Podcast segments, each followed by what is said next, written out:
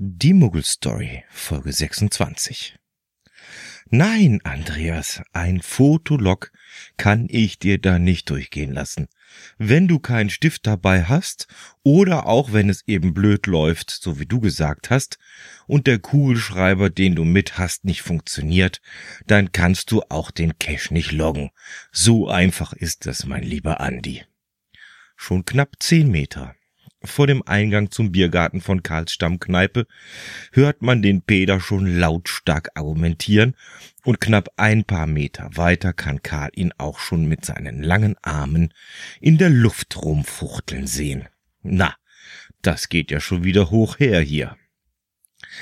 Heute ist Donnerstag und alle 14 Tage ist ja da bekanntlich der Geocacher-Stammtisch oder wie Karl es gerne nennt, die Tupperdosen-Party für Menschen in Tarnkleidung oder, weil die hier ja alle unglaublich auf Abkürzungen abfahren, kurz auch TDPFMIT genannt.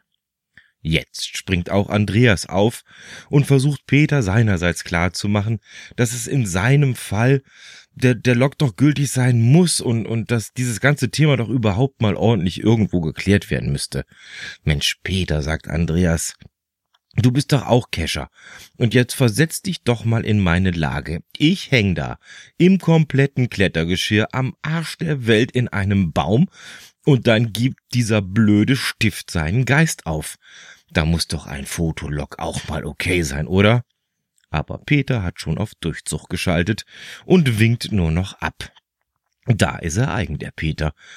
Und wie Karl weiß, geht es hier um diesen komischen Apfelbaum-Cache. Und da ist Peter nun mal der Owner. Und so wie es aussieht, darf er den Log via Foto vom Andi einfach löschen. Karl schleicht sich vorsichtig an der Gruppe vorbei und besorgt sicherheitshalber erstmal drei Bier. Wäre doch gelacht, wenn sich die Wogen da nicht glätten lassen. Mit einem Schwung und einem lauten Zach zusammen knallt Karl die Gläser auf den Tisch und sowohl Andi wie auch Peter sind schlagartig still. Mann, Mann, Mann, euch hört man ja durchs ganze Dorf brüllen. Jetzt ist hier aber mal Schluss. Schaut euch mal die arme Uschi an. Die ist ja schon ganz verstört und klebt ihren selbstgebauten Fröschen schon die Antennen verkehrt rum an den Kopf. So, jetzt erstmal Prost. Uschi bastelt immer beim Stammtisch und Karl ist sich irgendwie nicht sicher, ob sie auch sprechen kann. Das soll sich aber heute ändern. Karl hat recht. Es reicht mit eurer Streiterei. Fallen Uschi da auf einmal Worte aus dem Gesicht und Andreas und Peter schauen genauso erstaunt wie Karl in ihre Richtung. Sie habe hier noch zwei Themen. Zum einen würde sie gern mal diesen Challenge Cache Seven Icons Day angehen den man wohl unter dem Code GC3EY83 finden könnte.